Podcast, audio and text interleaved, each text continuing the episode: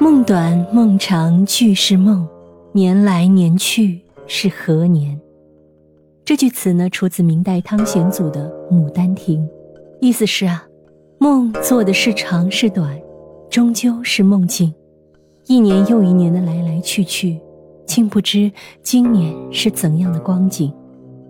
《牡丹亭》讲述的是官家千金杜丽娘对梦中书生柳梦梅倾心相爱，竟伤情而死。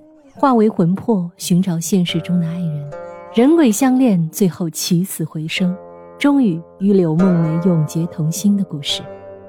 千百年来，《牡丹亭》与《西厢记》《窦娥冤》《长生殿》合成中国四大古典戏剧，而这部通篇以梦为核心元素的戏剧，也因其强烈的浪漫主义色彩被后人传颂着。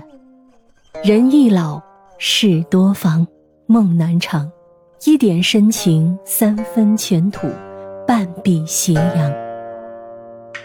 你可知，人生有四梦：第一梦，情爱令人吃苦；第二梦，恨意让人不平；第三梦，名利灼伤人心；第四梦，钱财使人迷陷。这人间四梦，都是转瞬即逝的。这四梦也是《牡丹亭》里汤温所写的梦，他用笔下的梦来破自己和世人的痴梦，正所谓以梦破梦。汤温呢，和所有的读书人一样，盼望遇到一个圣明的君主，一个清明的朝廷，可他看不穿当时的形势，明朝河山早已是风雨飘摇。